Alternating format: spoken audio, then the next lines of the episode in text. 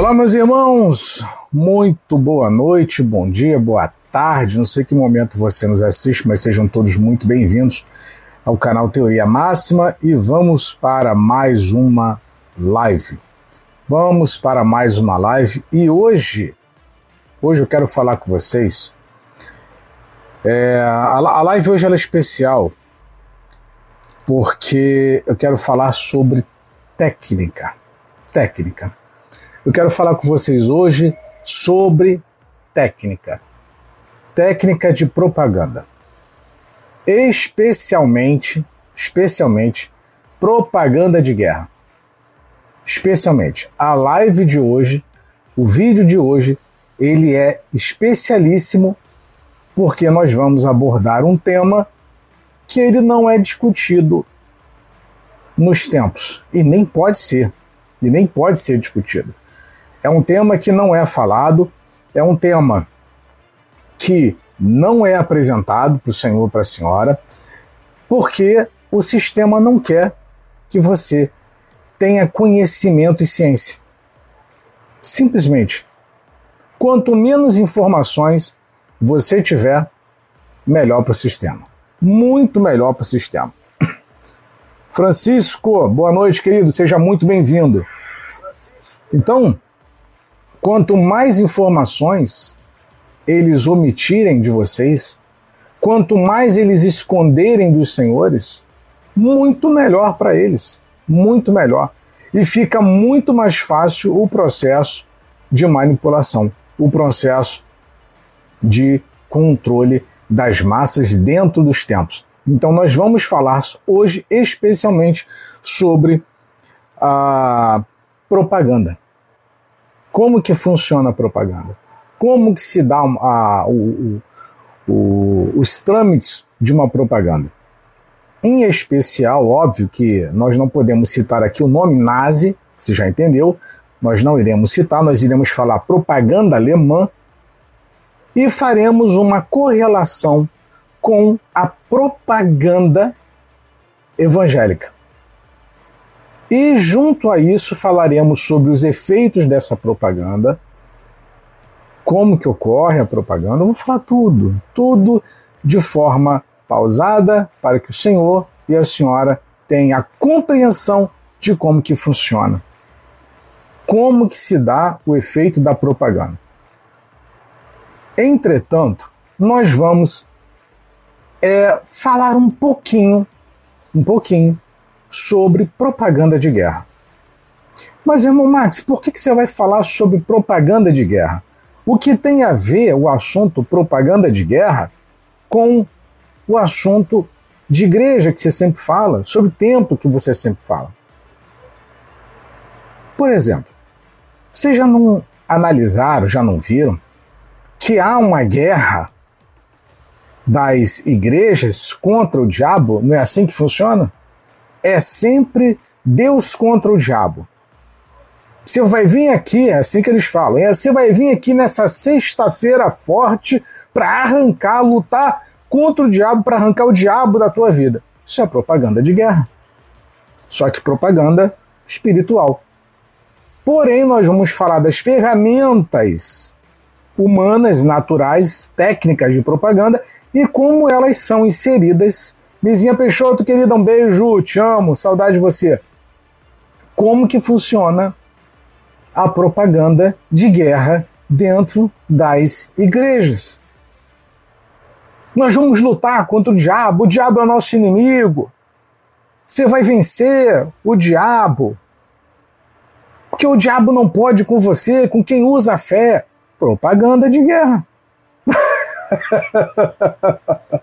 Propaganda. Então, enquanto, enquanto tem irmãozinhos aí é, fazendo revelação, revelação sem sentido algum, revelação que não faz o menor sentido. Eu vou revelar para você as técnicas de propaganda. Enquanto os irmãozinhos estão perdendo tempo falando um monte de baboseira com todo respeito aos irmãos, eu vou te ensinar técnica. Enquanto eles estão levando uma multidão de pessoas à manipulação e à perda de tempo, eu vou te ensinar como que funciona a técnica de manipulação num processo de propaganda de guerra. Essa é a diferença de quem acompanha o nosso trabalho, com todo respeito aos irmãos, cada um tem o seu ministério, cada um tem o seu trabalho, mas a diferença aqui é essa. Aqui não tem enrolação, aqui não tem papo furado, aqui é direto. Como diz outro, aqui o corre é diferente. Ah, quer ir para lá? Beleza, vá lá, Deus te abençoe. Ah, quero ouvir revelação. Deus te abençoe. Ah, Deus vai falar comigo lá na outra live. Amém, graças a Deus por isso. Mas aqui eu vou te ensinar o que o teu pastor nunca vai te ensinar. Aqui eu vou te ensinar o que o teu bispo nunca vai te ensinar. E inclusive eu vou te ensinar e tenho ensinado as ferramentas que eles utilizam contra nós mesmos. Esse é o diferencial do trabalho aqui. Enquanto todos fazem iguais, aqui a gente faz diferente. Enquanto lá eles utilizam dessas ferramentas para manipular e enganar as pessoas, aqui eu te ensino como que eles fazem. Eu te mostro todas as ferramentas. Vamos lá. Então, nós temos nós vamos falar o início. O início desse vídeo é propaganda alemã e a propaganda evangélica. Você precisa ter ciência e consciência disso. O primeiro passo para desprogramação para sair dessa letargia, para sair de, de, dessa perda de tempo, para sair de, dessa clausura, para sair desse, dessa cadeia, libertar dessas algemas, é você ter a consciência de que existe uma propaganda evangélica. Existe uma propaganda e que ela tenta nos controlar o tempo todo. O tempo todo. Vamos lá. A correlação entre a propaganda é, alemã, para não falar nazi, tá? A correlação entre a propaganda alemã e as propagandas de algumas igrejas pode ser, é, pode ser exploradas em termos de estratégias de manipulação das massas e como essas estratégias são empregadas para influenciar as pessoas. O texto é de minha autoria, o texto é meu, não tem nada de terceiros aqui, tá? Nem de segundos.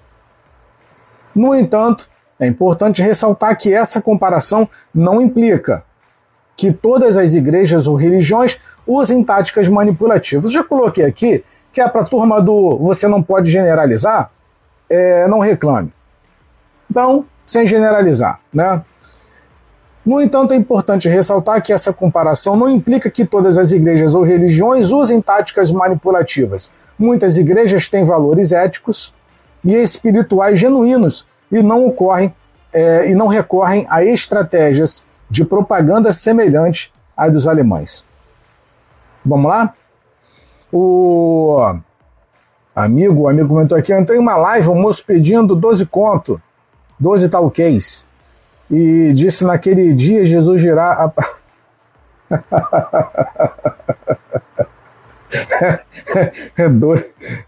12 talquês. Vamos lá tanto a propaganda alemã, né, no período de Segunda Guerra, quanto algumas igrejas fazem uso intensivo de símbolos. Primeiro, primeiro, por favor, tenha maturidade para o que você vai ouvir aqui hoje. Tenha maturidade, reflita sobre o que está sendo dito. Porque essa, essa, essa live, esse vídeo aqui, o que eu vou explicar para vocês vai mexer com as crenças de muitas pessoas. E quando mexe com crença, é problema sério. Então tenha maturidade, tá? Tenha maturidade. Então, tanto a propaganda alemã quanto algumas igrejas fazem uso intensivo de, é, de símbolos e simbolismo. No caso da Alemanha, o nazi, a suástica era um símbolo poderoso que representava a ideologia do partido. Em algumas igrejas, Símbolos religiosos, como cruzes ou imagens de santos, desempenham um papel semelhante, evocando sentimentos de devoção e pertencimento. Entendeu? Por que, que existe, existem tantos símbolos dentro das denominações? Castiçal, tirando é, é, as questões judaicas. Vamos tirar a, a, as ferramentas judaicas e vamos deixar aqui esse judaísmo cristão, o, o, judaísmo cristianizado que está aqui. Certo? Aí por isso que você tem é, taças, candelabros, é, utensílios para guardar azeite, utensílios é o copinho da Santa Ceia, são símbolos para provocar a simbologia. Cruzes. Ah, você vai receber a unção na entrada da igreja. Aí está ali um, um castiçalzinho, está ali um, um qualquer tipo de, de parafernália onde o azeite esteja é, um recipiente. É um símbolo, é um utensílio. E isso gera simbologia. E isso gera impacto. Olha, na entrada, é assim que eles fazem. A Arca da Aliança, obrigado Ezequiel. Olha, na entrada da igreja, nós vamos expor, vou pegar aqui o exemplo de Ezequiel. Vamos colocar a Arca da Aliança e antes de, antes de você entrar na igreja, você vai tocar na arca e Deus vai te abençoar. Antes do culto, você já vai ser abençoado. É isso. É isso. É a mesma coisa. Por isso que você pega as logos. Cada igreja tem uma logomarca. É um símbolo para provocar simbologia. E, através, e com o passar do tempo, esses símbolos eles exercem um poder impressionante, como era o caso da suástica. Só que as pessoas demonizam a suástica. A suástica já existe há muito tempo. É um símbolo mais antigo do que você possa imaginar.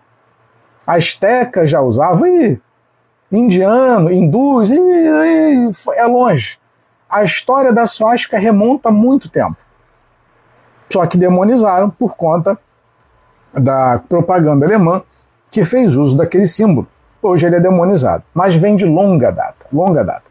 Então, dentro das igrejas evangélicas existe o mesmo processo, que é de colocar utensílios que promovam, que são símbolos, que evocam é, símbolos que geram uma simbologia e ganham status de santificado ou de santidade, e por aí vai. Ah, por exemplo, o altar da igreja. Um pedaço de cimento, onde um, alguém sobe, um pastor sobe, quem sobe no altar, tanto que eles fazem campanha, você vai tocar no altar e Deus vai te abençoar. Ganhou status de sagrado. É assim que funciona, certo? Então vamos lá. Então, é, tudo isso ele desempenha um papel semelhante, evocando sentimentos. Então, quando o teu líder, quando o pastor fala, vem aqui na frente e toca no altar e volta para o seu banco, é para evocar sentimento. Então, é um sentimento de que você, tomando uma atitude, levando a sua oferta, colocando o pedido, como eles falam, coloca a peça de roupa do teu familiar aqui em cima do altar que nós iremos orar, eles estão mexendo com o teu sentimento certo? E isso é propaganda. Isso é propaganda maravilhosa. Funciona, hein? Funciona. Então, evocando sentimento de devoção e pertencimento. Ah, eu coloquei ali a, a garrafa com água, vou levar para casa para o meu marido beber, para os meus filhos beberem. Eu vou colocar a roupa ali no altar e Deus vai, vai ungir para Deus mudar a vida da, do, do, meu familiar. Então você já gera esse sentimento de pertencimento.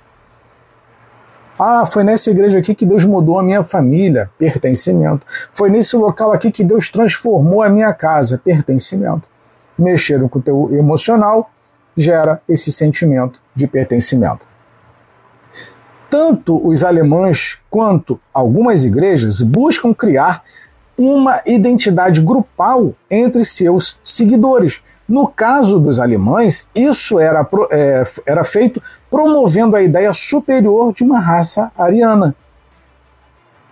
E isso quem fez, aqui no Brasil, no caso, foi o próprio Edir Macedo com a Igreja Universal. Qualquer outra igreja que não fosse a Igreja Universal não, presta, não prestava. Você quer vencer, você quer amarrar o diabo, você quer vencer o diabo, você tem que estar na Igreja Universal é, participando, fazendo campanha. É a, é a mesma propaganda, é a mesma ideia de uma raça ariana. É a mesma coisa. Aqui é a igreja perfeita. Aqui é a igreja que Deus opera milagres. Aqui Deus fala. É a mesma ideia, a mesma coisa. Se você estuda propaganda nazi, propaganda alemã, vocês vão entender que a aplicabilidade das técnicas de propaganda são utilizadas dentro dos templos hoje. O meu templo é melhor. Aqui Deus fala, aqui Deus responde. Olha a multidão de pessoas que foram abençoadas e na outra não é. É raça ariana. Pertencimento. Ali Deus age e no outro não. Entendeu? O Rony deixou a pergunta dele aqui. Faz muito sentido. É, porque a igreja guardar o domingo e não o sábado bíblico. É, foge um pouquinho o assunto aqui, Rony. Foge um pouquinho. Tá? Foge um pouquinho o assunto do, da, da, do tema aqui, tá? Com todo respeito. Então vamos lá. É... Então, tanto o, o, os alemães quanto algumas igrejas buscam criar uma identidade grupal entre seus seguidores. No caso dos alemães, isso era feito promovendo a ideia de superioridade ariana. Nas igrejas, o pertencimento à fé é frequentemente enfatizado como uma parte central da identidade dos membros. Ambos os grupos buscam controlar a informação e moldar a narrativa de acordo com seus interesses. É por isso que você vai normalmente numa igreja universal, as pregações são completamente heréticas. É heresia do início ao fim. É manipulação bíblica do início ao fim. Do início ao fim. Entende como é que funciona? Então existe essa é, é, o controle de informações e da narrativa. É por isso que cada denominação ela vai interpretar e pregar a Bíblia à sua maneira, da sua forma, que é o controle da informação e da narrativa. Por isso que existe. Poxa, se o corpo de Cristo é uma coisa só, se as igrejas deveriam ser uma coisa só, por que, que existem tantas denominações? Porque cada um quer controlar e manipular as informações e a narrativa para os seus próprios interesses. Entende? Isso é propaganda, isso é técnica de propaganda, tá? Então, é, na Alemanha, isso incluía a disseminação de propaganda que promovia a ideologia do partido e suprimia informações que a contradiziam. Por exemplo, se não há muitas, em muitas denominações, não há discussão com relação ao, ao, até o comentário do Ezequiel aqui, que o Ezequiel, é, foi Ezequiel que comentou? Não, foi o Rony. O Rony comentou sobre o sábado e o domingo. Por que, que não há esse tipo de discussão em muitas, em muitas denominações, principalmente as protestantes? Por que, que na, na protestante se guarda o domingo, mas não há uma discussão sobre por que, que a Bíblia aponta para o sábado? É controle de informação. Você não pode discutir, você não pode debater ideias. Certo? Então você, ó, é domingo, pronto, acabou. Mas está na Bíblia, né, para guardar o sábado? É para guardar o sábado. E por que que guarda o domingo? Não interessa, é para é isso daí. Controle de informação. Se Deus manda guardar o sábado, por que, que os protestantes guardam domingo? Porque a justificativa do domingo é porque Jesus ressuscitou no domingo. Mas isso não quer dizer absolutamente nada de que há uma doutrina para se guardar o domingo. Ele simplesmente ressuscitou no domingo, mas não anula guardar o sábado. Controle de informação, propaganda. Certo? Vamos lá. É, em algumas igrejas pode haver uma tendência a filtrar informações ou apresentar uma visão seletiva da fé. Tanto a propaganda alemã quanto as igrejas muitas vezes apelam, quase sempre, tá? Apelam às emoções das pessoas. Sempre elas vão fazer esse apelo emotivo. Sempre. É, os alemães usavam discursos inflamados e imagens emocionais para incitar o nacionalismo e o ódio. As igrejas frequentemente usam sermões e músicas religiosas para evocar emoções de devoção, arrependimento e fé. Inclusive, eu estou preparando um vídeo sobre uma publicação de um bispo da Universal que ele realizou hoje, hoje é 4, 4 de setembro. Deu, essa semana eu publico ainda. Onde ele colocou na legenda do vídeo, ah, vídeo para. É, vídeo para para, deixa eu pegar aqui.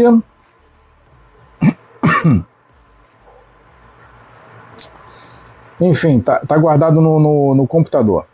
Vídeo para evangelizar. Vídeo para evangelizar. E só colocou terrorismo no vídeo. Só cena de terror. Foi assim, ah, uma baita de uma propaganda. Baita de uma propaganda. Muito bem. Então, as igrejas frequentemente usam sermões e músicas religiosas para evocar emoções, devoção e arrependimento e fé. Tanto os líderes alemães quanto líderes religiosos carismáticos têm a capacidade de influenciar as massas. Por isso que você pega muitos bispos e pastores arrastando multidões. Arrastando. Você pega lives de revelação, os caras só falando bobagem M o tempo todo. E as multidões estão seguindo. Por quê? Por causa do carisma. É legal, tá falando o que você quer. Faz o discurso que tu quer ouvir. Fala exatamente o que tu precisa ouvir. Aí tu cai. Carisma. Hitler era um exemplo notório de líder carismático na Alemanha, enquanto algumas igrejas têm líderes que exercem grande influência sobre seus seguidores. Então, pelo carisma, você leva as multidões, as massas, a aderirem às suas ideias. É assim que acontece nas denominações. Eles são carismáticos, fazem você rir, fazem você chorar, tocam no teu emocional e fazem você comprar a ideia deles. Aí você defende as ideias mais absurdas propagadas por essa gente.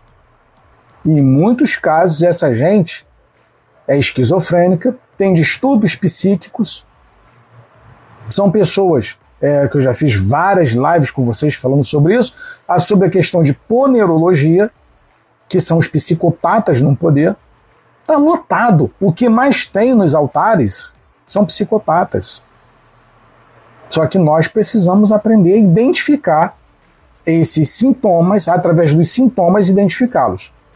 Senão a gente se torna vítima dessa gente. É por isso que você pega a live de revelação. Deus está falando comigo, Deus manda te dizer, Deus fala comigo, Deus fala comigo, Deus fala... parece um call center, parece telemarketing.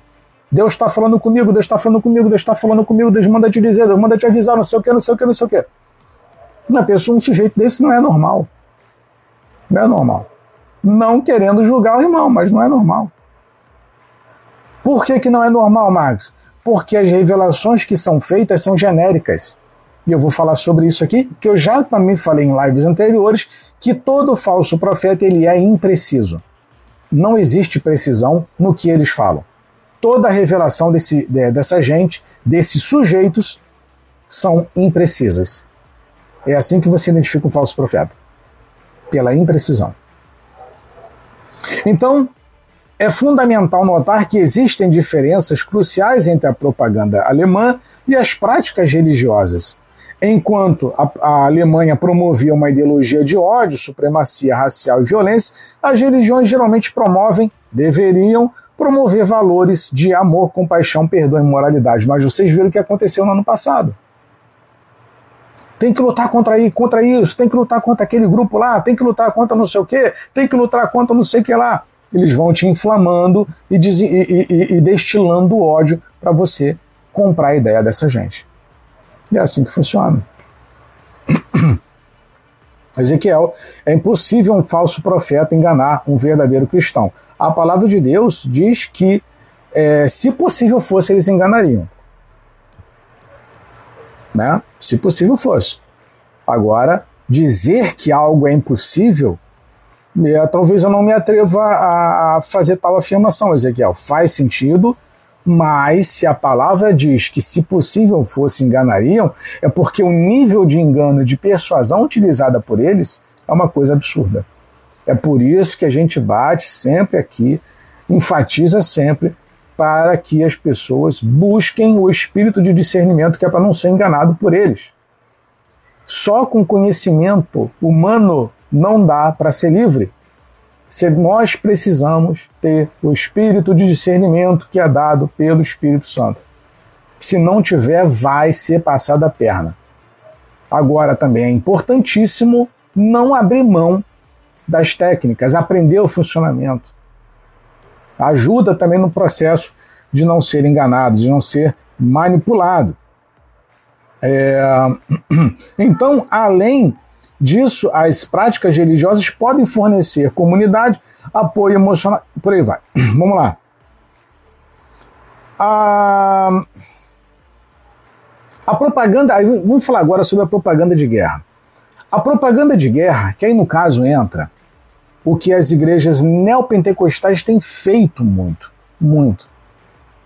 Corrente de libertação, vamos lutar contra o diabo.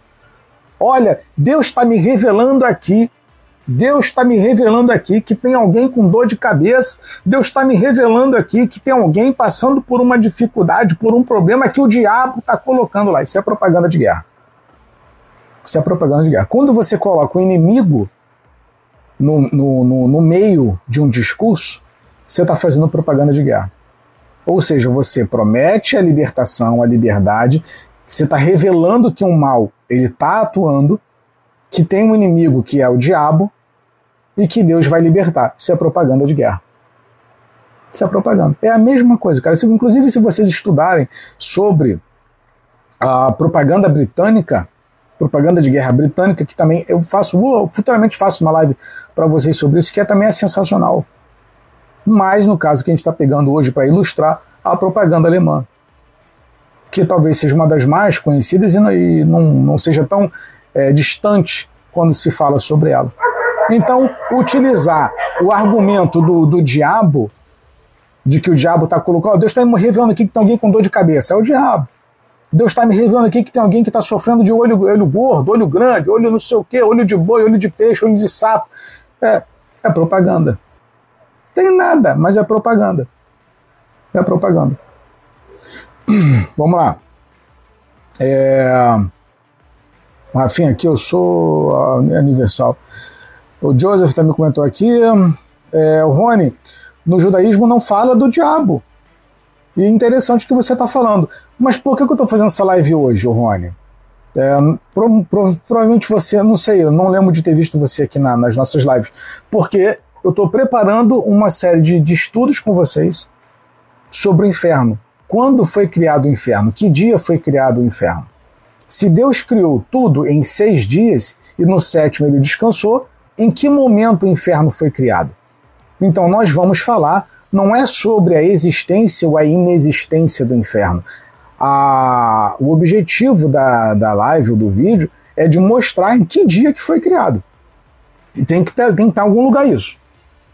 Óbvio que eu vou pegar depoimentos dos judeus, é, de árabes, a, de, de, de pentecostais, neopentecostais, pegar a visão de todos e todo mundo tá? católicos e tal.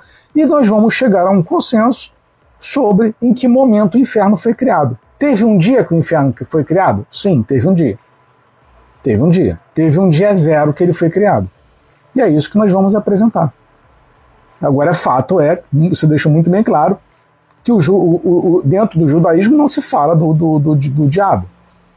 Mas nós vamos também estar é, tá ilustrando isso né, nessa é, sessão de live. Então vamos lá.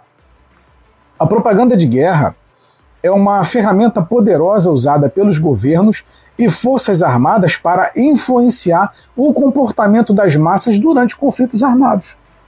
Então, se eu faço, abro uma live aqui e começo a falar que o diabo está atacando, está tentando atacar a tua família, eu vou inflamar a, a, a maioria das pessoas aqui. Olha, eu, eu é, Vamos lá, qual horário? Três horas da manhã, que eles costumam fazer oração, né? Olha, três horas da manhã, três horas da manhã, eu vou fazer uma oração forte por todo mundo que participar do voto aqui comigo. Você vai fazer um voto de 20 reais, de 30 reais, e eu vou orar por você três horas da manhã. Eu vou guerrear por você pela tua causa. É assim que eles falam. Isso é propaganda. Isso é propaganda de guerra. Entendeu? Então, a gente cria um cenário, a gente cria uma, um discurso, nós criamos aqui uma, como eu posso, uma narrativa de que eu vou lutar por você, pela tua família, pela tua causa, às três horas da manhã, mas que para isso é necessário a munição, que é grana. Entendeu? Então eu gero um conflito, gero um problema, uso o diabo, a figura do diabo, para reforçar o que eu estou falando, o que eu estou querendo, cujo objetivo é tirar o dinheiro de vocês. O diabo está ali sentado tomando café, não está nem aí para mim, mas eu criei um cenário de guerra. Inclusive tem um horário marcado para lutar, para orar por vocês. Eu abro o meu, o, o meu, a minha live três horas da manhã e faço todo o teatrinho aqui dizendo que, olha, eu estou orando por vocês. E você já fez lá o seu depósito com os 20, 30, 40 reais. Propaganda. Entendeu?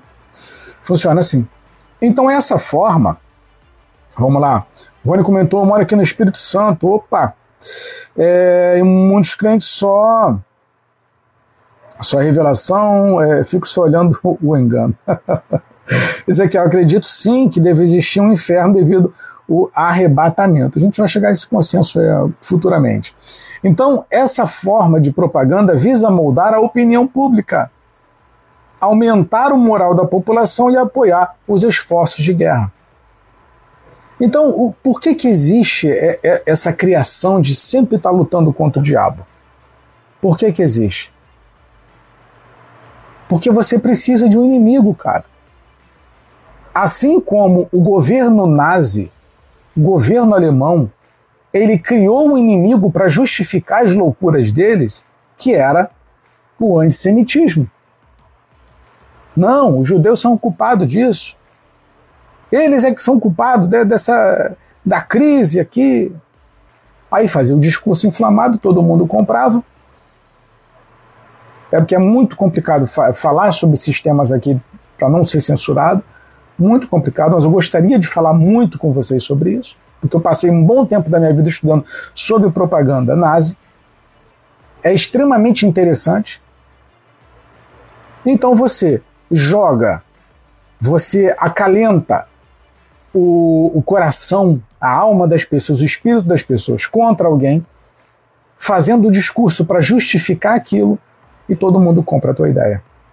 Aí entra outras técnicas de propaganda que é utilizada, por exemplo, pela Igreja Universal. Por exemplo, no período de, de, de propaganda na Alemanha, uh, o Bigodinho mandou espalhar, principalmente pela Berlim, caixinhas de som nos postes para que no horário do almoço ou pós o almoço, aonde ah, as mentes já estavam mais suscetíveis à recepção de informações, era passado mensagens dele para a população. Então todo mundo parava para ouvir o que o Führer estava é, é, dizendo.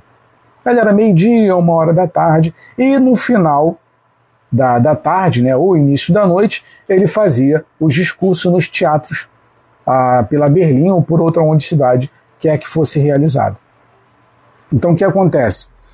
Ele utilizava essa técnica de diariamente colocar e espalhar a mensagem dele, forçando com que as pessoas é, se sentissem mais amigáveis e comprassem a ideia. Por exemplo, uma fogueira santa. Qual, é, o que, que o Edir Macedo utiliza numa fogueira santa? A fogueira santa ela, ela vai, vai, ter um período de 30 a 40 dias.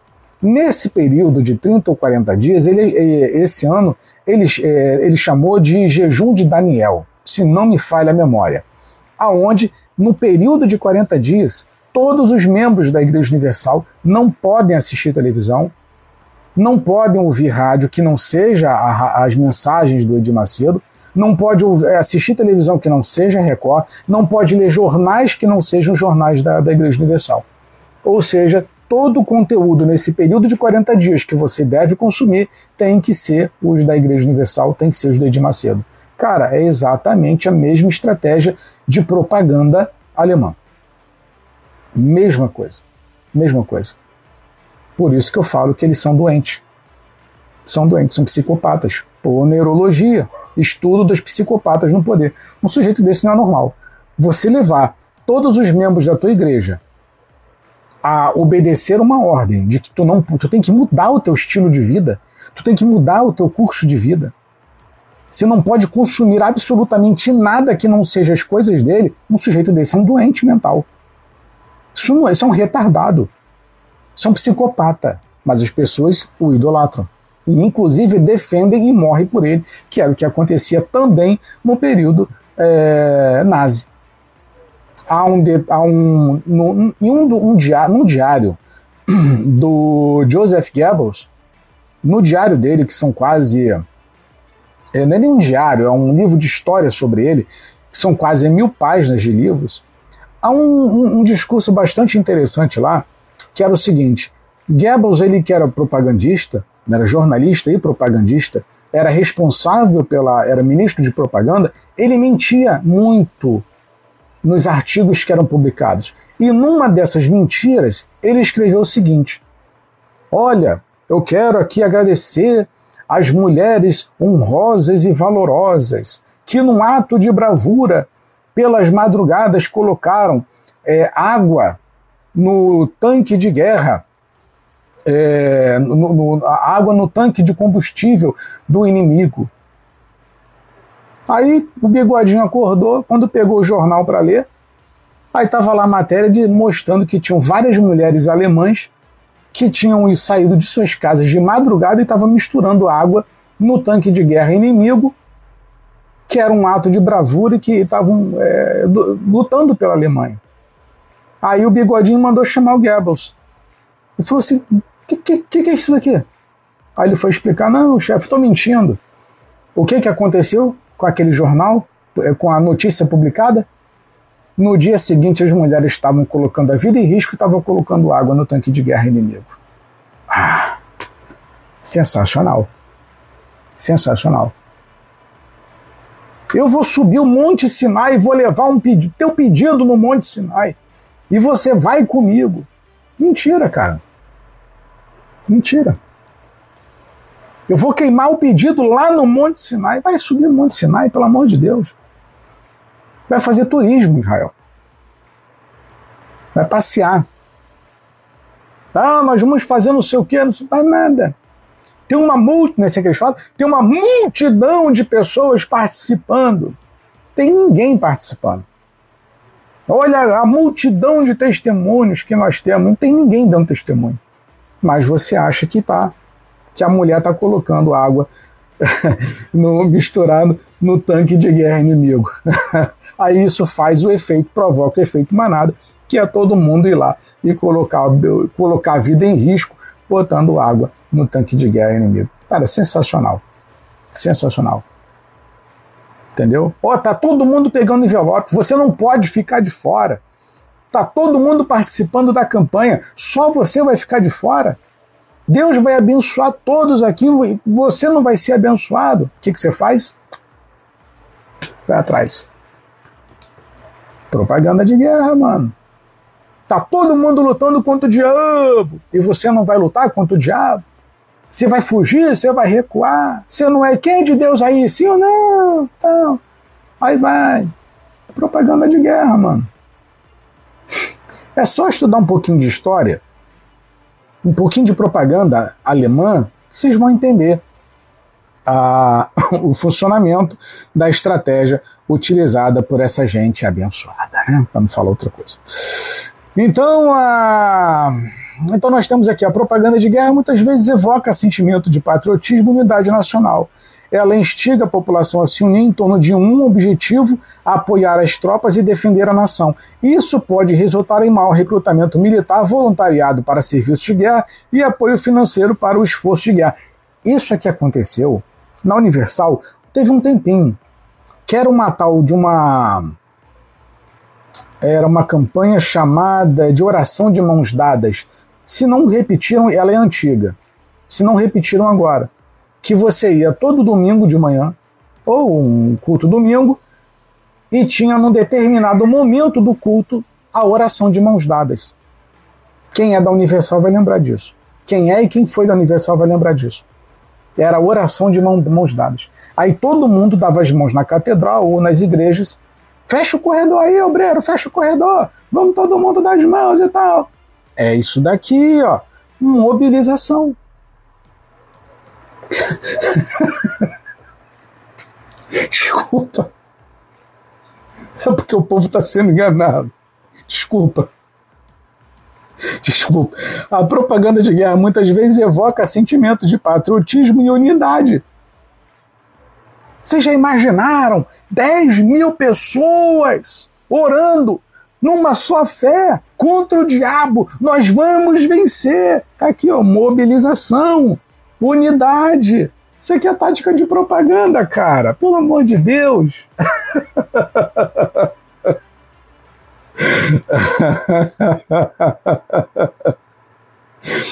Isso pode resultar em um maior recrutamento militar. Ou seja, olha, você não vai vir domingo sozinho na igreja, você vai trazer uma pessoa para orar com você. Não é assim que eles falam?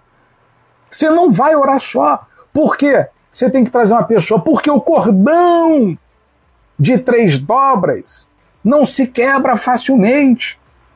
Então você vai trazer mais uma pessoa com você para orar com você. É isso daqui, ó. Tá aqui, ó. Isso pode resultar em maior recrutamento militar. Tu vai levar outra pessoa junto contigo para orar, de mãos dadas com você. ah, meu Deus. É, isso pode resultar, repito, em maior recrutamento militar, voluntariado para serviços de guerra e apoio financeiro para o esforço de guerra. Aí tu tá lutando contra o diabo, já entrou na campanha, foi, mano, já era, perdeu o Playboy. Acabou. Entrou lá, entrou, orou. Já era. Já era. Aí vende o cimento ungido.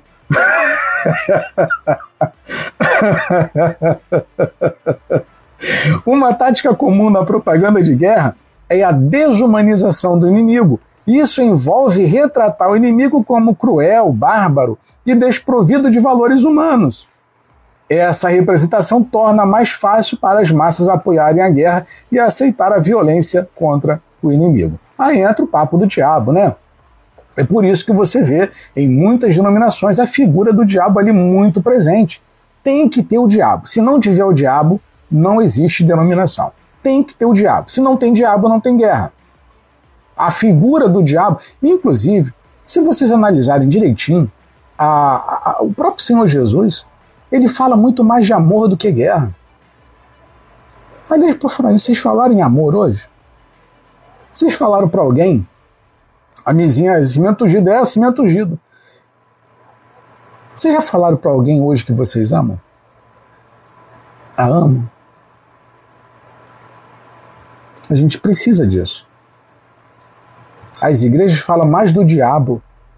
A igreja fala mais de inimigo político. A igreja toda hora quer um, quer um, cria um demônio para guerrear. E Jesus fala mais de amor, mais amor, amor, amor, amor, amor, próximo, próximo, próximo, próximo, próximo, amor, amor, ama a Deus sobre todas as coisas e ame o próximo como a ti mesmo. Era, olha, Jesus só falava de amor. E a igreja hoje só fala de guerra. Só para você tem que lutar, você tem que guerrear. É o mal, é o mal, é o mal, é o mal, é o mal. Ah, tem que analisar o discurso. Lembra do lead? O que, quem, quando, como, onde, por quê? Apliquem o lead. Vamos lá. É, a propaganda frequentemente cria símbolos e inimigos facilmente identificáveis. Por exemplo, um inimigo muito comum utilizado nas campanhas das igrejas. É, Golias. Cara, Golias está presente pelo menos duas ou três vezes por ano nas denominações. Você vai derrubar o gigante. Você vai trazer uma pedra, você vai trazer não sei o que lá, a gente vai tacar pedra no gigante. As muralhas de Jericó também é outro inimigo muito presente nas igrejas. Nós vamos rodear aqui a igreja, circo rodar aqui sete vezes para cair essa muralha da tua vida. Hum. Não é assim que eles fazem? Então, você cria símbolos. Entendeu? Toda hora eles criam alguma coisa, são símbolos, que é para você identificar e enxergar através daquele símbolo o diabo. Então você materializa algo espiritual. Entendeu? Por isso que entra aí também a questão da Arca da Aliança. Olha, você vai pegar aqui, ó, Jeremias 3,16, o próprio Deus condena a Arca da Aliança. Não se, fa não, faça, não se faça outra. Não se lembre dela e nem venha ao vosso coração. Mas a Arca da Aliança está lá na igreja, porque é um simbolismo, é uma lembrança é um ponto de contato que é chamado para você levar para sua casa e ficar preso dentro da igreja. Opa, dentro do templo. Você fica amarradinho, tem a corrente, você fica acorrentadinho. Acorrentadinho. Já era, mano. Você vai levar a arca? Olha, você vai levar aqui a arca. Você vai deixar ela lá na tua casa uma semana. Ou então a rosa ungida, né? Você vai levar a rosa ungida para sua casa. Você vai colocar no lugar mais alto da sua casa. E lá a rosa vai absorver todo o mal da sua casa. Aí o pessoal leva, né? Aí leva a rosa para casa, ou leva a rosa para a igreja para devolver. Olha aqui, olha a rosa aqui, tá preta a rosa. Olha quanto mal tinha lá. Aí tu cai na história, mano. Tu cai na história. Cai na história. Enfim, aí você tem sal ungido, açúcar ungido, café ungido, virou uma cafeteria, né? É, é, é, peça de roupa ungida, é, caneta. Aí vai da criatividade. Mas você precisa materializar o inimigo para que a pessoa enxergue, tenha contato e ela fique presa lá. Então, por exemplo, cartazes, mídia e discursos podem retratar líderes inimigos como ameaças globais e malignas. É o que eu falei, você coloca lá num pedaço de papelão o gigante Golias, por exemplo, ou o poço de Jacó, ah, enfim, escada de Jacó, poço de Jacó, escada de Jacó, coloca também escada. Então você retrata. Você cria, faz uma teatralização e as pessoas compram aquela ideia. É, isso amplifica o medo e o ódio em relação ao inimigo, consolidando o apoio à guerra. Olha, você vai trazer uma peça de roupa do teu familiar e você vai dar um nó, três nós. Quando chegar na igreja, você vai desatar o nó, que é chamado tal da corrente desata nó. É isso daqui. Ó. Então você amplifica o medo e o ódio em relação ao inimigo. O teu marido está te batendo, a tua esposa está te traindo, teus filhos estão usando droga. Então você lá, diabo, eu não te aceito na minha vida. Aí, ah, dá um nó na camiseta. Aí vai para a igreja revoltado, revoltado.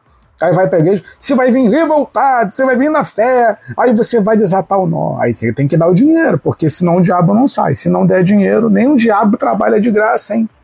Nem o diabo está trabalhando de graça. A crise está tão grande no Brasil que nem o diabo está trabalhando de graça. Mas enfim, então funciona dessa forma. Funciona dessa forma. A propaganda de guerra, muitas vezes, tô falando de propaganda de guerra, tá? A propaganda de guerra, vocês estão rindo, né? Eu sei que vocês estão rindo da live. Mas é, a gente está falando uma coisa séria, mas se não descontrair, isso aqui fica pesado demais. É só, olha, é só levando na base da ironia para falar de um assunto tão sério que tem manipulado a vida de muita gente. São milhões de irmãos nossos, irmãos brasileiros de pátria, que estão sendo manipulados dentro desses tempos. Manipulados, cara.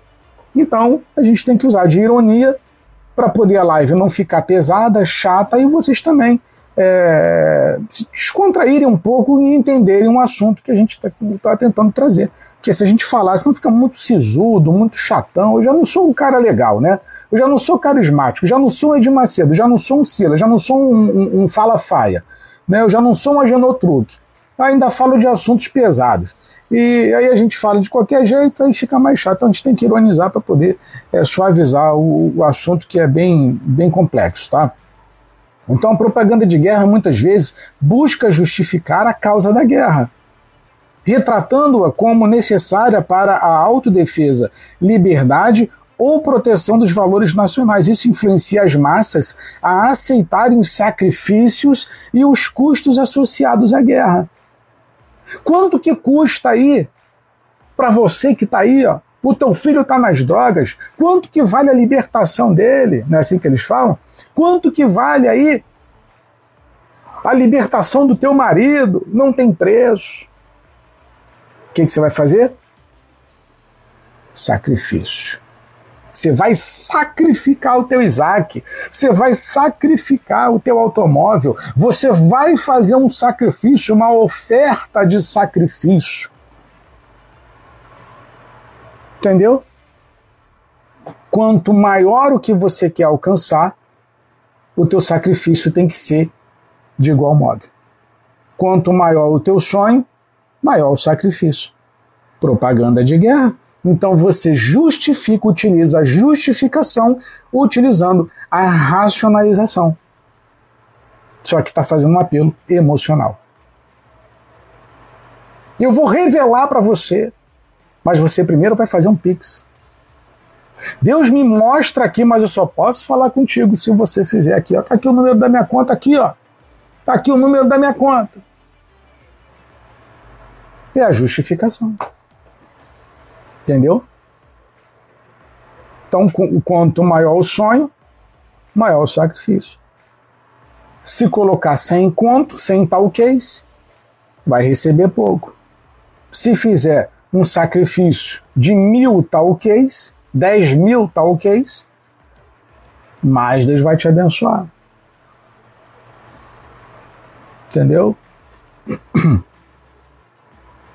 Então, a propaganda de guerra muitas vezes busca justificar a causa da guerra, retratando-a como necessária para a autodefesa, liberdade ou proteção dos valores nacionais. É, isso influencia as massas a aceitarem os sacrifícios e os custos associados à guerra. Entendeu? Então tudo tem um custo, tudo tem um gasto. Tu acha que o diabo vai sair de graça? Só no nome de Jesus? Não, tem que pagar. O diabo não vai sair usando o nome de Jesus, não. Isso já foi lá na época de Jesus. Hoje o diabo não sai mais no nome de Jesus, não. Hoje tem que ter um envelopezinho, tem que botar uma oferta no envelope, aí o diabo sai. Tem que fazer um acordo com o diabo. Entendeu? Olha só, diabo. Tá, tá, tá uma oferta aqui dentro do envelope. Entendeu? Agora, através do nome de Jesus, mas com o sacrifício do dinheiro, aí o diabo sai. O diabo, ah, tá me queimando. Ah, o diabo, tô sendo queimado pelo dinheiro. Não é assim que ele faz? Olha aí, tá vendo, pessoal? O sacrifício aí ó, tá funcionando. O diabo tá sendo queimado com, com sacrifício. Até o diabo tá. O diabo só sai se pagar, mano. O dia, não, não existe esse papo do diabo sair em nome de Jesus. Acabou. Sem generalizar, vocês estão entendendo, claro. Mas é propaganda de guerra é a propaganda. Durante a guerra, os governos frequentemente controlam estritamente a informação disponível para a população. A propaganda é usada para direcionar a narrativa e evitar a informação evitar informações que possam minar o apoio à guerra. Isso pode resultar em censura de notícias e mensagens unilaterais. Por isso que todo mundo que está na Igreja Universal e outras denominações também é, ah, não pode visitar outra denominação. Se visitar outra denominação, tem que avisar o pastor, tem que pedir autorização para o pastor. Ah, Fogueira Santa, ninguém pode assistir nada que não seja a mensagem do Edir Macedo. Entendeu? É assim que funciona. Então, é, olha, eu vou te falar. Às vezes eu tenho a sensação de que o diabo virou agiota. Parece agiotagem. Entendeu? Eu não vou sair daqui enquanto não pagar. Eu não vou sair daqui enquanto não pagar. O diabo virou agiota, cara, dentro da igreja. Vocês mas é sério. Vocês estão rindo, mas é sério. Não tem um agiota, agiota ali no, né, tá devendo. Aí o cara, pô, tu não paga o cara. O cara começa a te ameaçar, não vou sair daqui enquanto não pagar. E o, o diabo virou agiota dentro do tempo. Só sai se pagar, mano. Senão eu vou ficar aqui.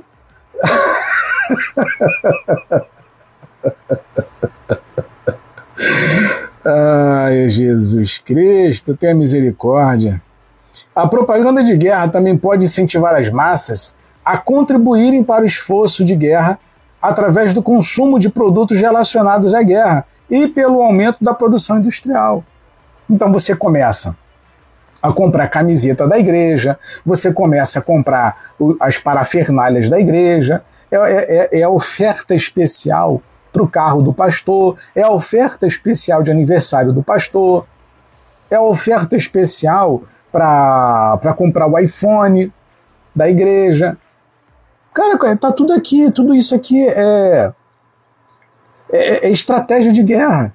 Então isso é chamado de incentivo. Irmão, vocês estão vendo que nós precisamos aqui é, de um prédio maior, de um edifício maior. Nós precisamos construir uma catedral, uma igreja, botar ar-condicionado. É incentivo, está aqui, é incentivo ao consumo.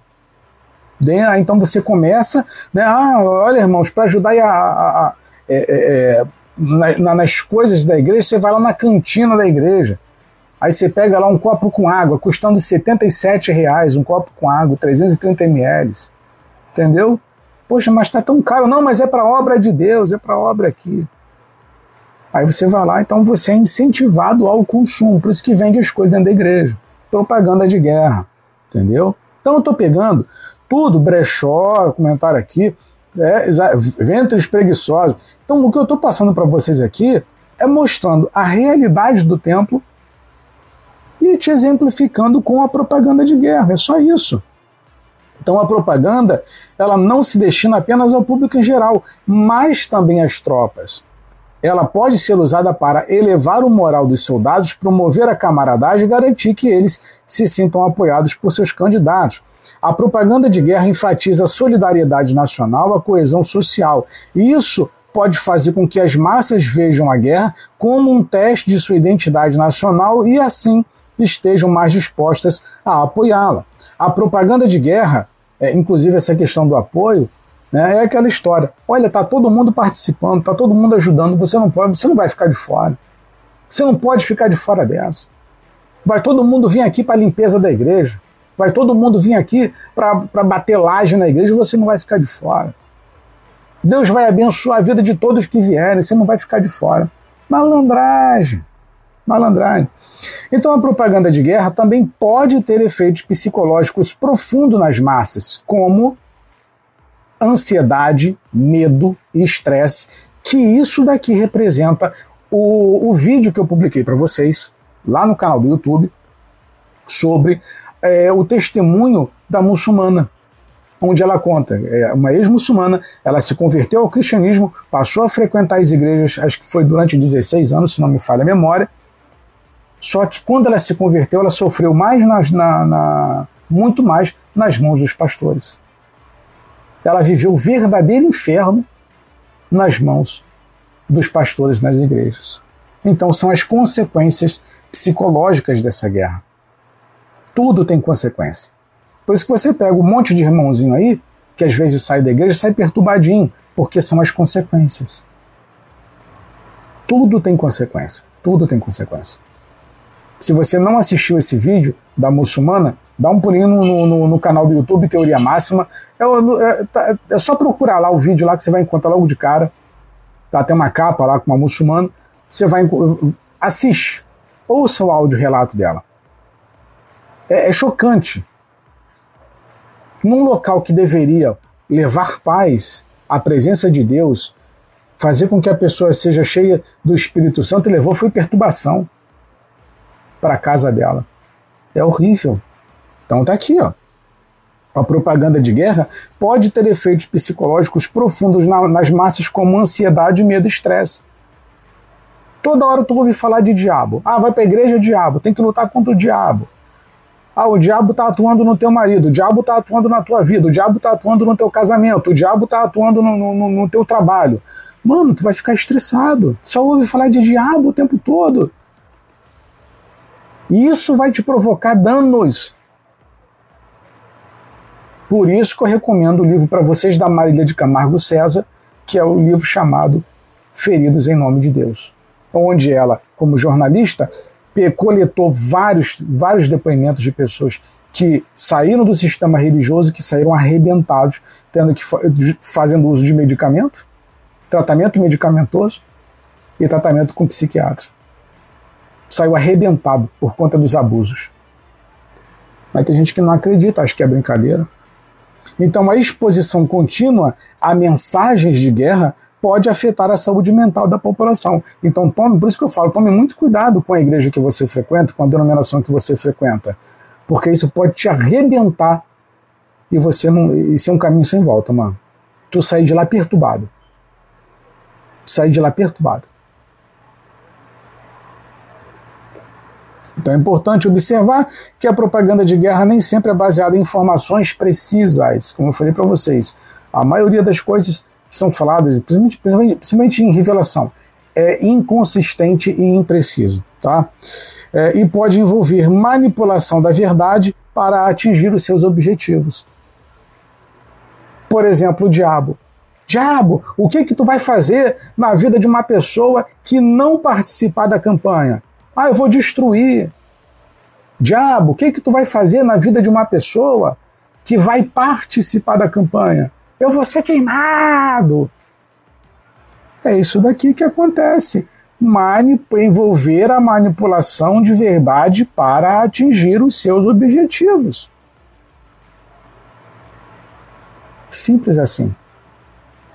Simples assim. Entendeu? Então, como resultado, é essencial que as sociedades sejam críticas em relação à propaganda de guerra e busquem informações independentes para tomar decisões é, é, informadas sobre conflitos armados. Aí já é outro assunto. Mas é isso. É por isso que eu falo para vocês: pesquisa sobre a igreja antes, pesquisa sobre o pastor antes, pesquisa sobre a denominação antes para tu não se arrebentar. Então a live hoje ela foi muito proveitosa. Muito proveitosa. Talvez tenha sido uma das melhores lives que eu já realizei com vocês. Objetiva e direta. Objetiva e direta. Não tem como. Quem assistiu a live hoje não tem como não ter entendido o que é uma propaganda de guerra dentro do sistema religioso. Aí envolve política, entendeu? Não, a escolha. Não, aquele lá é o diabo. Lembra? 1989, Collor de um lado e Lula do outro. O que, que Edir Macedo falou? Todo mundo vai votar no Collor, porque o Lula é o anticristo. Propaganda de guerra, mano. Propaganda de guerra. Ah, Lula é o anticristo. Aí quando deu 2002, quem a Igreja Universal apoiou? Quem o Edir Macedo apoiou? O anticristo do Lula. Entendeu? Só que as massas, elas se comportam como se fossem anencéfalas. Elas não conseguem pensar. Pô, calma aí, como é que o cara, em 89, disse que o Lula era o anticristo e agora está apoiando o anticristo? Não faz o menor sentido. Não faz o menor sentido. Daí você pega as, todas as igrejas de 2002 a 2016, fechando com Michel Temer esse período aí de 14 anos da igreja com a esquerda. Aí depois todo mundo resolveu se converter e escolher o Bolsonaro, usaram o Bolsonaro para é, manter-se no poder. É assim que funciona, cara. É assim que funciona. Então a igreja é que usa o político, não é o que a gente costumeiramente pensa. Não, não é os políticos, não são os políticos que usam a igreja, é a igreja que usa os políticos, é o contrário. É exatamente o contrário. Quem controla as massas são as, é, são as igrejas hoje. A igreja controla, mano. Ronaldo, Max, que horas começa sua live? Nem eu sei, irmão. Nem eu sei. Aí simplesmente bateu aqui, estava lendo material, estava escrevendo alguns assuntos ali, ah, vou fazer uma, cismei. Isso aí é uma coisa que eu não consigo fazer, resolver na minha vida, meu irmão.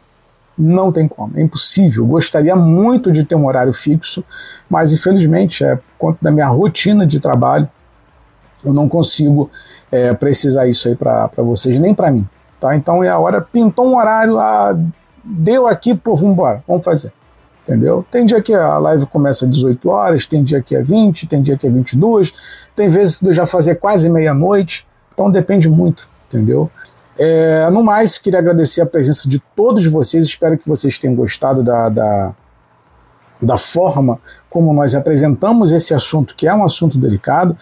É, espero que tenha sido proveitoso, que de alguma forma, nem que seja a mínima possível, é, vocês tenham é, entendido e tenham adquirido algum tipo de informação, tenham tido algum tipo de proveito aqui do que foi falado, tá bom? No mais, peço que todos orem por mim, tá? Inclusive que vocês deem um pulinho lá no canal Teoria Máxima no YouTube se inscrevam no canal, se ajudem a compartilhar o canal, ajudem a divulgar o nosso trabalho, o canal Teoria Máxima, tá bom? Peço humildemente para vocês lá, vá lá, deixa um like no vídeo, comenta em qualquer vídeo, tá?